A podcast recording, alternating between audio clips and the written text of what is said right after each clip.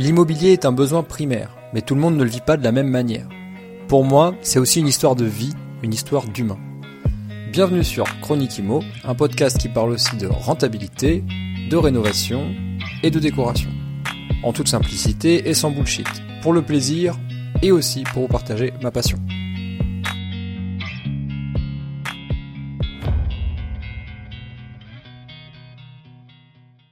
Salut à toi et bienvenue sur un nouvel épisode de Chronique Imo. J'espère que tu vas bien.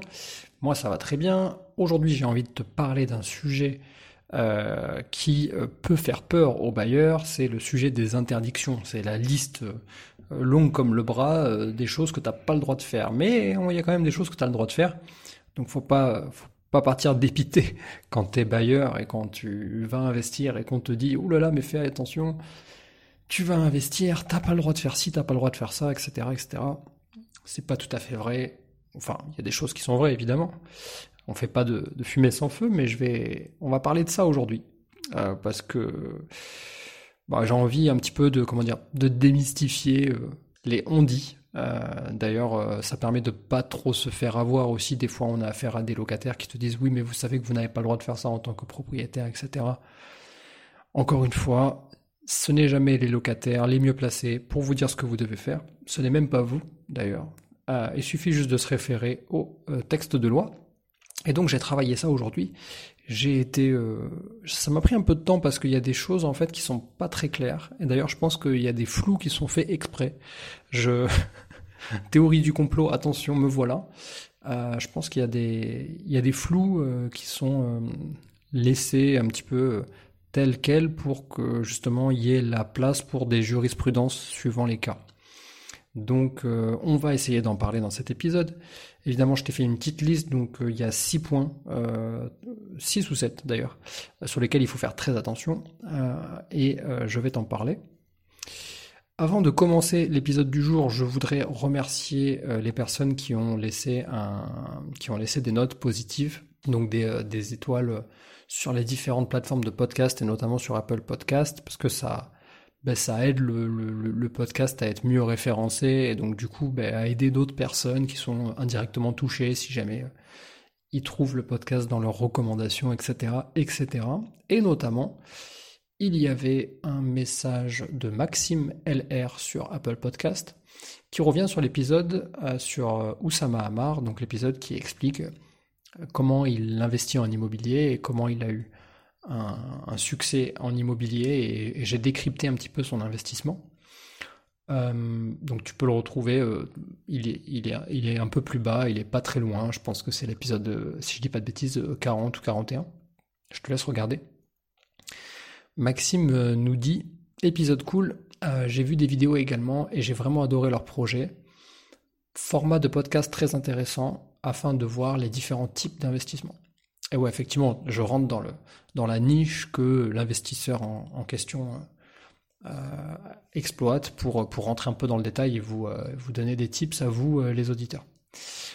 penses-tu faire de l'immobilier? Alors attends, penses-tu faire un épisode sur Tyler Chiche Lui, c'est investir dans les entreprises aussi plutôt qu'un bien. Épisode Business Impact avec David Laroche où il en parle. Ok, donc bah, j'irai voir cet épisode Business Impact avec David Laroche. J'avoue que je pas euh, pas trop d'informations.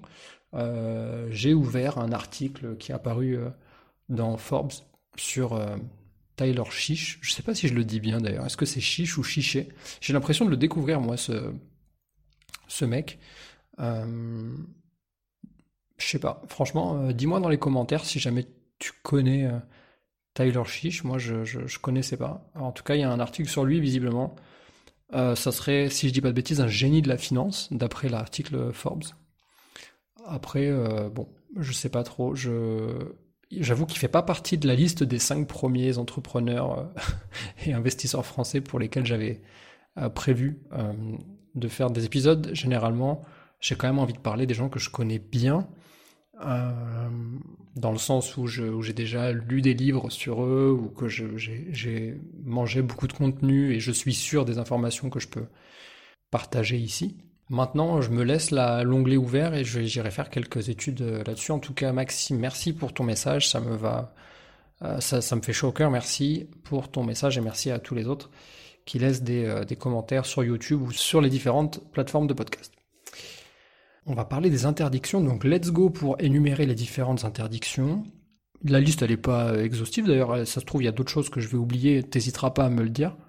Euh, mais en tout cas, j'ai euh, listé les, les, interdictions les plus, on va dire, dangereuses pour toi, dans le sens où ton locataire pourrait s'en servir contre toi. Donc c'est surtout ça que j'ai listé, parce que je pense que c'est ça qui peut t'intéresser des cas pratiques euh, euh, et, autres.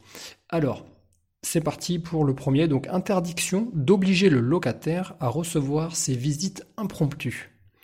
Sais-tu de quoi je parle? Alors en fait, ça concerne plus particulièrement les visites dans le logement que, que tu loues. Tu sais, les fameuses visites que tu prévois pour t'assurer que le logement est en bon état. Euh, donc, euh, si tu veux, jusque-là, pas de problème. Moi, ça m'est déjà arrivé en tant que locataire d'avoir un propriétaire qui se permettait de le faire. Euh, par contre, je me suis rendu compte que en étant en agence, l'agence ne le faisait pas. Et donc, je me suis posé la question. Je me suis dit, tiens, c'est bizarre, l'agence ne le fait pas. Est-ce qu'en fait, on a vraiment le droit de le faire ou pas? Et euh, je me suis rendu compte que non, c'était pas légal en fait. Tu n'as pas le droit euh, d'imposer à ton locataire une visite impromptue. Tu peux pas dire ouais j'étais de passage donc je viens vous voir, euh, j'étais là, je sonne. Ah vous êtes là, bah écoutez vu que j'étais de passage, je, prends le café dans le coin. si vous avez cinq minutes, je viens, je viens vérifier si l'appartement est en bon état. Non, c'est interdit, complètement interdit. Donc voilà, le locataire est un il paye son loyer, il est chez lui, euh, donc il a ce qu'on appelle le, droit de vie privée, euh, tout simplement, et vous n'avez pas le droit de, vous imposer voilà, dans sa vie privée et surtout dans son logement. Alors j'ai pas la liste, mais il y en a plein. La dernière, elle date de 2016, euh, la, la jurisprudence là-dessus. Par contre, ce que vous pouvez faire, ce que tu peux faire, c'est d'insérer une clause, c'est-à-dire, alors, Faire très attention avec ce que je dis, parce que je suis pas légaliste et donc euh, faire très attention. Tu as le droit, c'est encadré, donc tu as le droit de rajouter une clause dans ton bail pour euh, euh, vérifier la, location une fois par an. Tu peux préciser que, que tu as le droit une fois par an, surprise de rendez-vous et avec un délai préalable. Tu dois aussi mettre dans cette clause le délai préalable. Tu peux pas genre venir, comme je te disais tout à l'heure, 24 heures avant, dire ouais je passe demain, tu vois. Ça c'est pas possible. Euh, donc tu peux mettre une clause comme quoi, euh, en tant que bailleur, euh, tu te rends dans les lieux pour constater l'entretien du bien une fois par an. Mais il faut que tu mettes un délai pour prévenir ton locataire, tout simplement. alors je te dis pourquoi je te dis ça dans le sens fais attention à ce que tu mets dans ta clause, bah, tout simplement parce que suivant comment tu vas rédiger ta clause, elle peut être considérée comme abusive ou pas. genre si tu mets ouais je passe une fois par an en septembre, euh, bah, peut-être que euh, ton locataire il peut te refuser et que du coup tu lui demandes de partir et lui il te dit bah, j'ai rien fait de mal. Et toi tu dis bah, si vous n'avez pas respecté la clause etc. Lui il prend un avocat, il te dit que cette clause elle est abusive parce que toi tu lui dis que tu viens en septembre mais lui peut-être que ça l'arrange pas parce qu'en septembre euh, machin truc. Enfin bref voilà donc ça peut monter crescendo donc il faut faire très très attention très attention avec ça. Mais dans tous les cas voilà tu peux proposer une clause mais très difficilement l'imposer. Donc voilà pour le point numéro 1, interdire à, enfin, obliger son, locataire à recevoir des, visites impromptues, impossible, attention. La deuxième, interdiction d'obliger un moyen de paiement spécifique. Alors je sais pas si tu je sais pas comment tu récupères euh, les, euh, les, loyers de ton côté. Je sais pas si tu les récupères par euh, chèque, est-ce que tu les récupères par virement, est-ce que c'est un prélèvement d'ailleurs, je sais pas. Tu vois, tout, un tas de, moyens de se faire payer mais euh, tu ne peux pas l'imposer. Dans le sens, c'est pas toi qui dis oui, ben moi je décide que vous me payez en cash tous les mois. Donc ça c'est ça c'est pas possible. D'ailleurs, tu pourras insérer dans le bail de, de, location des dispositions prises entre toi et le locataire. Donc c'est euh, c'est à dire que tu vas préciser si c'est en, cash, en, en, virement, etc. Dans le sens où c'est ce que toi tu souhaites. Euh, mais tu peux pas Dans le sens où si jamais ton locataire il décide d'arrêter de te payer par virement tous les mois et de te faire un chèque, bah il a le droit en fait. Tu ne peux pas lui refuser. Donc euh, voilà, c'est très difficile d'imposer un moyen de paiement. Euh, et d'ailleurs, euh, pour la partie cash, juste une petite précision, ton locataire il peut te payer en cash jusqu'à 1000 euros par mois. Donc si jamais il te dit, bah, si, ton loyer il va jusqu'à 1000 euros, genre 950 euros, euh, et qui te dit du jour au lendemain, bah non, mais moi je vous fais plus les virements, vous recevrez plus les virements, faut que vous repreniez euh, l'argent en cash, bah tu, malheureusement, ce sera très difficile pour toi de lui dire non. Par contre, évidemment, au-delà de 1000 euros, ça sera forcément par prélèvement ou par chèque bancaire. Là, euh, la troisième interdiction, c'est l'interdiction d'obliger des travaux, ou plutôt, comment dire, d'obliger à subir des travaux, dans le sens où tu pourrais, comment dire, prévoir des travaux dans ton appartement, accepter un locataire entre temps et lui dire, bah écoutez, moi j'ai prévu tel et tel travaux, lui dire à l'oral, j'ai prévu tel et tel travaux, est-ce que ça vous va? La personne peut vous dire oui, oui. Par contre, une fois qu'elle est dans les lieux, mais encore une fois, le droit de la vie privée euh, surpasse le droit du bailleur. Et donc là, euh, vous êtes obligé de lui faire une notification. Et là, on va rentrer dans, dans la partie un peu moins rigolote, puisque si jamais il décide de ne pas vous ouvrir, ben, il, peut ne pas vous ouvrir. Et vous ne pouvez pas lui imposer euh, des travaux. Alors, attention à ce que je dis. Il ne s'agit pas de n'importe quel type de travaux. Il y a différentes conditions. on peut, en fait, on ne peut pas obliger le locataire à accepter des travaux, sauf dans quatre cas. Et ils sont précis, ils sont énumérés, ils existent, on peut pas les. Voilà. Euh, c'est le droit français qui dit ça. Donc le premier, c'est les travaux d'entretien. Donc si c'est pour l'entretien du bien, exemple, euh, je sais pas, franchement, euh, j'allais vous dire, j'allais raconter une bêtise parce que je sais même pas comment, en tant que propriétaire, on peut avoir. Ah si, peut-être dans le cadre où le locataire est malade, dans le sens où il est il y a une prise en charge. bon, bref, dans le cadre des travaux d'entretien, j'ai la liste sous les yeux, donc je te la lis. Euh, deux travaux pour maintenir le logement en état. Donc si par exemple le logement il est vieux et qu'il y a des, euh, travaux de remise en état juste pour qu'il soit aux normes, là on est obligé. Euh, travaux d'amélioration, enfin il est obligé le locataire d'accepter. Travaux d'amélioration de performance énergétique, donc là on est en plein dedans en ce moment, là c'est vraiment le sujet du tendance du moment.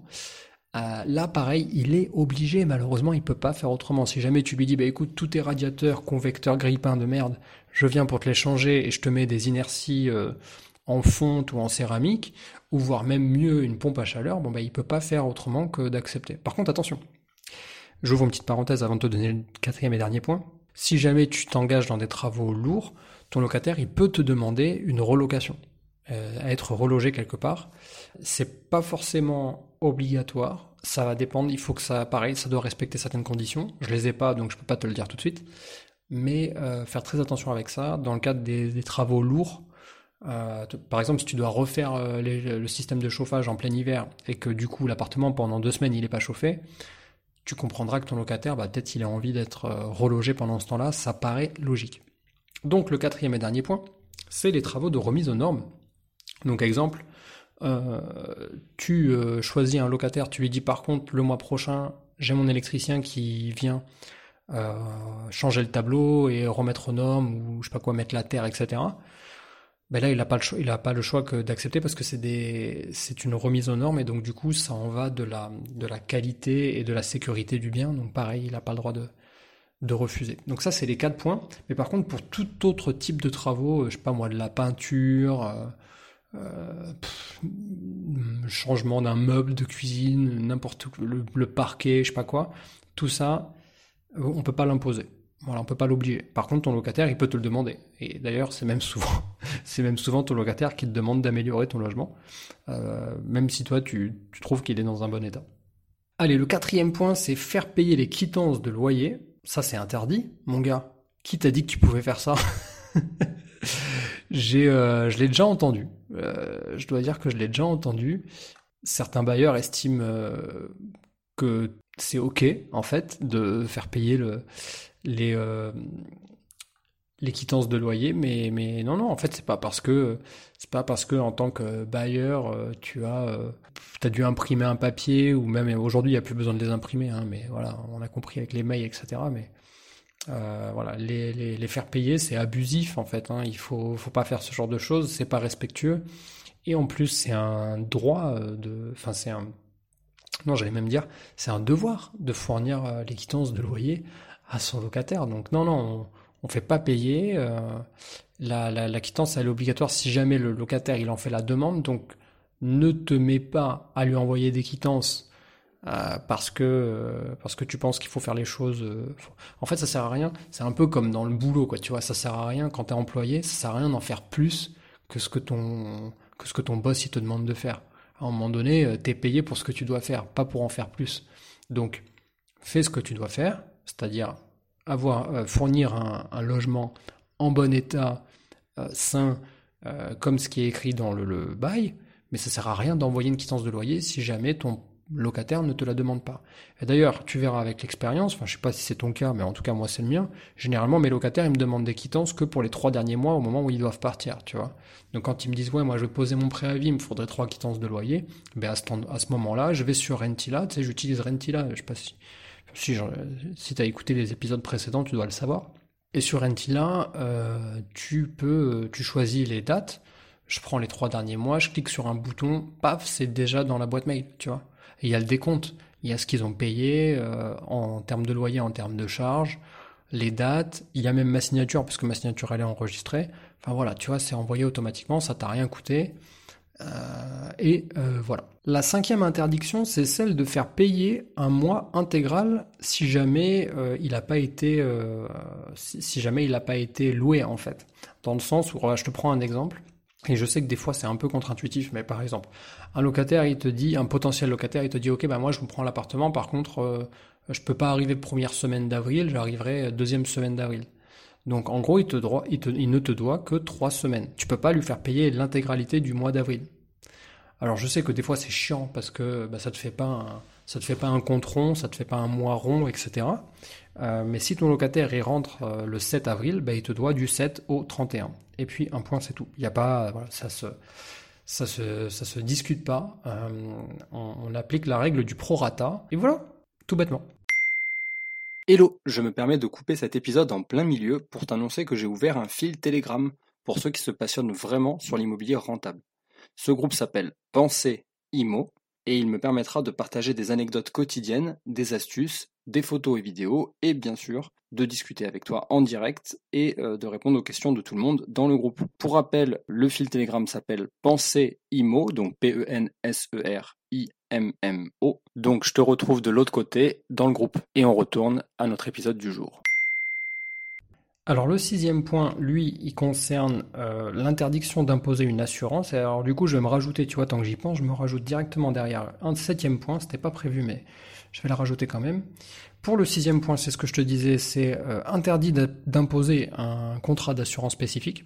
Euh, je sais que certains euh, propriétaires bailleurs, les petits malins que nous sommes, on aime bien trouver des sources de revenus complémentaires un petit peu à gauche, à droite, et des fois on a des partenaires, des partenaires qui font de l'assurance, soit courtiers, soit des assureurs en direct, qui propose de l'affiliation si jamais euh, son locataire prend son assurance euh, locataire, donc son assurance multirisque habitation, c'est comme ça que ça s'appelle, euh, chez eux. Donc bah, je te prends un exemple, moi j'ai 20 lots, donc sur mes 20 lots, à chaque fois que j'ai un locataire qui va venir, ah ben, le locataire je vais lui dire, bah, pas de souci, le, le, loyer c'est tant, tant, tant, et l'assurance habitation via mon partenaire, c'est l'assurance que vous devez prendre, c'est 10 euros par mois bah ça c'est interdit. Tu peux pas faire ça. Tu peux pas l'imposer. Tu peux le proposer, mais tu peux pas l'imposer. C'est toujours, tu vois, elle est toujours là la nuance en fait. T'as pas le droit de l'imposer euh, parce que euh, bon, alors attention, hein, il y, a, deux cas différents. Il y a le cas où tu l'imposes et euh, tu laisses pas le choix à ton locataire, il prend l'assurance. Et, et, du jour au lendemain, il l'arrête et puis il te dit, ben non, mais moi, vous me l'avez imposé. Donc, comment tu fais pour prouver que tu l'as pas imposé? Tu vois, ça c'est un premier point. Mais par contre, si ton locataire il te dit, euh, il, rentre dans le logement et il prend pas d'assurance, bon alors je sais pas comment vous faites les gars, mais moi pour signer un locataire, il rentre pas, il met pas les pieds dans l'appartement tant qu'il m'a pas envoyé son assurance multirisque. Moi je veux l'attestation avant qu'il rentre. Bon bref, c'est un autre sujet. Mais si jamais euh, tu l'acceptes tel quel, bah, il faut qu'il prenne une assurance euh, multirisque habitation. Si jamais il la prend pas, dans ce cas-là, tu vas revenir vers lui, tu vas lui dire attention, vous êtes censé avoir une assurance. Si vous ne la prenez pas, je vais devoir en prendre une pour vous. Et ça, c'est possible. Tu vois ce que je veux te dire?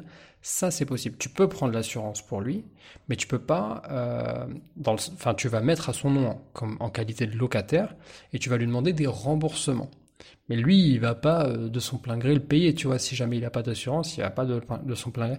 Donc tu vois, en fait, tu rentres dans dans un conflit. Tu rentres dans une relation conflictuelle. Donc il vaut mieux faire les choses proprement et lui demander de prendre une assurance par lui-même avant de rentrer dans le logement et tu peux lui tu peux lui proposer ton assureur. Et auquel cas, tu dis à ton assureur, par contre, si je te l'envoie, attention, tu peux me faire une petite commission ou, une petite réduction, peu importe, sur mes PNO ou sur autre chose, tu vois. Ça, ça peut être une possibilité, mais toujours faire attention à ne jamais imposer euh, la compagnie d'assurance euh, à un particulier, c'est interdit. Et alors, comme je te disais, je me suis rajouté un dernier point.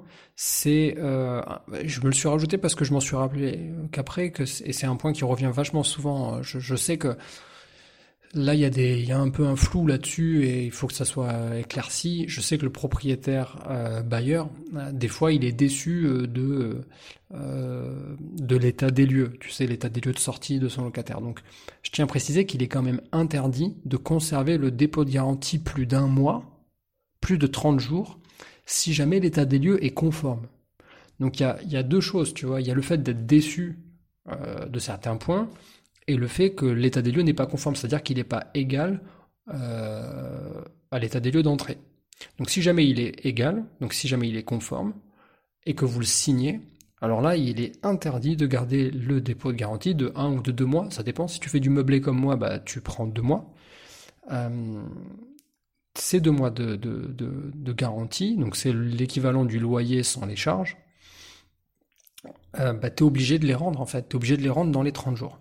Si jamais l'état des lieux, par contre, n'est pas conforme, alors là c'est autre chose, on rentre dans le cadre de la non-conformité de l'état des lieux, et donc du coup de la rénovation des points euh, litigieux. Alors là, dans ce cadre-là, tu vas pouvoir garder le dépôt de garantie partiel ou entier euh, pendant, un maximum de deux mois. Dans le sens où tu peux le rendre avant, évidemment, euh, tu peux faire la déduction. Exemple, le lit est cassé, le lit c'est 200 euros et le dépôt de garantie c'était 700 euh, euros. Bon bah tu lui renvoies, euh, tu lui renvoies les, 400 euros, tu vois, les 500 euros pardon. Donc tu, tu, fais ton, tu fais ton calcul de ce que tu lui dois et tu peux lui renvoyer, mais tu as jusqu'à deux mois. Et elle est là la grande différence en fait. C'est tout réside dans la, dans la conformité ou dans la non-conformité de l'état des lieux. Donc fais très attention parce que ton locataire, là, il peut, te, il peut prendre un, on un conciliateur de justice ou un, avocat, même hein, si jamais il est vraiment euh, déterminé à t'embêter, et, euh, et, voilà, et demander des, des, pénalités supplémentaires. Donc faire très attention avec ce dernier point. Donc il y en a sept. Je te les, euh, je te les réénumère si tu les as déjà oubliés. Le premier, c'est interdit, interdit d'obliger le locataire à recevoir des visites intempestives de son propriétaire, interdit euh, d'obliger un moyen de paiement euh, spécifique. Euh, voilà. Donc le, locataire fait comme il veut et tape pas ton dire, sauf au-delà de 1000 euros, ce que je te disais tout à l'heure. Troisième point, interdit d'obliger à subir des travaux, sauf dans les quatre points énumérés. Quatrième point, interdit de faire payer les quittances de loyer. Je sais pas qui fait ça, mais euh, visiblement ça revient souvent. Euh, donc euh, ne le faites pas. Ensuite, interdit de faire payer le mois intégral si jamais le locataire n'a pas utilisé ce mois intégral. Donc peu importe que ce soit à son arrivée ou à son départ, si il arrive le 15 ou qu'il repart le 15, bah, il vous doit que 15 jours. Et puis c'est tout. Ensuite, il t'est interdit d'imposer une assurance habitation spécifique ou un assureur, une compagnie, etc. Donc, tu peux proposer mais pas imposer. Et septième et dernier point, interdit de conserver le dépôt de garantie plus d'un mois si jamais l'état des lieux est conforme. Hein. Ne, tombe pas dans le panneau de tous ceux qui racontent des bobards et qui te disent oui, l'état des lieux, tu peux le garder deux mois. Non, c'est pas vrai. Pas de bêtises avec ça, c'est pas ton argent, c'est celui de ton locataire. Voilà, en conclusion, on peut dire une chose. Franchement, pour la faire court, on peut dire une chose. Attention euh, à ne pas trop empiéter sur la vie privée de son locataire. Et je pense qu'en faisant ça, bah, ton locataire, il sera normalement respectueux. Euh, et la petite astuce, pour, euh, tout ce que tu as envie de faire bien avec ton locataire, des fois c'est juste de la maladresse, tu sais, on ne sait pas, des fois on débute, c'est les premiers locataires, on ne sait pas ce qu'on fout, tu vois. et on prend pas le temps, des fois on réagit plutôt que de prendre le temps de dire écoutez, je reviens vers vous, je vais chercher l'information sur internet ou auprès d'autres investisseurs, je sais pas. Donc du coup, la petite astuce, c'est au lieu d'imposer, essayer de proposer. Toujours proposer quelque chose plutôt que de l'imposer en disant bah écoutez, je sais pas ce que vous en pensez. Est-ce que ça vous va si je vous propose? Ça, c'est la petite phrase clé. Est-ce que ça vous va si je vous propose? En, disant ça, ben vous, vous évitez euh, des fois des galères, des malentendus, des, des conflits. on n'aime pas trop les conflits. On évite en tout cas. Voilà pour cet épisode. On va passer à la question du jour. Donc c'est une question de Ludos V. Euh, j'espère que je le prononce bien. Ludos V qui demande est-ce que tu peux expliquer comment tu calcules? Ah oui, parce qu'on parlait dans un épisode précédent des tarifs journaliers pour les pour les artisans il demande est-ce que tu peux expliquer comment tu euh, calcules le tarif journalier pour les artisans, notamment électricité et plomberie? Alors c'est vrai que j'avais donné des chiffres, euh, alors j'avais vraiment, euh, si je dis pas de bêtises, j'avais mis entre parenthèses en disant que ça dépendait de là où vous vous trouvez, ça dépend de tes artisans, etc. le mieux de toute façon, j'allais dire, Ludo, c'est d'avoir des gens avec qui tu as déjà travaillé et de les faire passer et de les mettre en concurrence, tout simplement. Hein. Donc tu, tu regardes euh, tu peux même leur poser la question en direct. Euh, comment, alors vous me faites un devis par exemple à 10 euh, 000 euros. Ok, donc là-dedans il y a de la, il y a de la fourniture et il y a de la main d'œuvre. Comment est-ce que vous calculez votre main d'œuvre Est-ce que c'est tarif journalier ou est-ce que c'est un, c'est un forfait? Si c'est un forfait, comment je fais pour me faire une, un, tarif journalier? Comment je fais pour, pour trouver une méthode de calcul? Tu peux demander, hein, il n'y a, rien de plus simple. Après, euh, moi, j'avoue que je travaille souvent avec les mêmes, euh, les mêmes artisans, les mêmes, euh, les mêmes entreprises. bientôt, je pense que je vais travailler avec une entreprise tout corps d'État, mais c'est pas encore sûr. donc, j'aurai un peu plus d'informations là-dessus. En attendant, si ça t'intéresse, tu peux télécharger, puisque je le mets dans les, dans la description juste dessous là. tu peux trouver mon tableau Excel que j'utilise pour calculer la rentabilité d'un bien, dans le sens où je calcule en fait, les travaux avec ce tableau, c'est un calculateur euh, de travaux et de meubles, et du coup, je sais si mon, bien euh, reste rentable. En, je regarde le coût des travaux, des meubles, j'additionne ça à mon projet, et du coup, euh, en divisant avec le prix du projet, bah, ça me donne la rentabilité. Et dans ce tableau, et c'est pour ça que je te dis ça, tu vas voir que j'ai mis le tarif journalier de mes artisans à moi. donc après, bon, ça va pas, ça peut pas passer du simple au double. C'est ça que je veux dire. Donc, je peux peut-être prendre ça comme référence et voir après, euh, voir après, euh, en faisant passer d'autres artisans et comparer ça avec tes artisans sur ton secteur. Euh, on termine avec la recommandation de la semaine. Recommandation, de la semaine.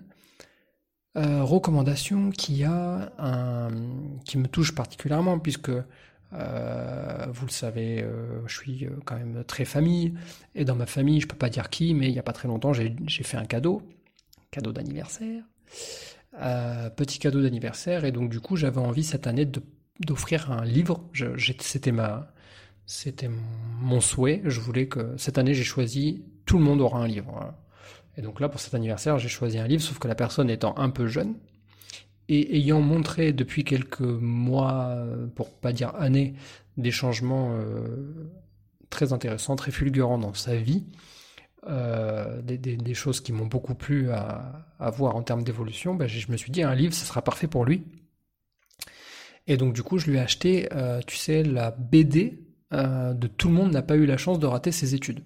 Donc c'est c'est le livre d'Olivier Roland là qu'il a qu'il a fait il y a je sais pas il y a peut-être 3, 4, voire 5 ans, je me rappelle plus, tu vois, mais il a écrit un bouquin, ça a cartonné, ça a été vraiment un, best-seller. Euh, c'est un gros pavé euh, en format euh, classique. Et pour cette personne à qui j'avais vraiment envie de lui offrir ce livre, je me suis dit que ça serait vraiment dur à digérer. Et je sais qu'il lit des BD. Donc tu l'auras compris, c'est plutôt pour un jeune. Et donc si jamais tu as envie de faire un cadeau à un jeune ou que tu es toi-même jeune ou que t'aimes pas lire des gros livres et que tu préfères le format BD, euh, bah, ça peut te ça peut te plaire. Ça peut te plaire. Les illustrations sont vraiment cool euh, aussi. Euh, donc ça peut parler à un public jeune. Donc je le recommande. Je le mets ci-dessous aussi si ça t'intéresse. Tout le monde n'a pas eu la chance de rater ses études au format BD Et d'ailleurs, je tiens à dire que ce qui est assez incroyable, c'est que la...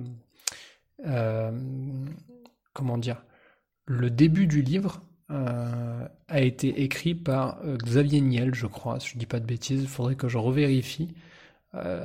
mais voilà, il y a un, comment dire, un prélude de deux pages, je crois, deux, trois pages qui ont été écrits par Xavier Niel. Donc très très cool.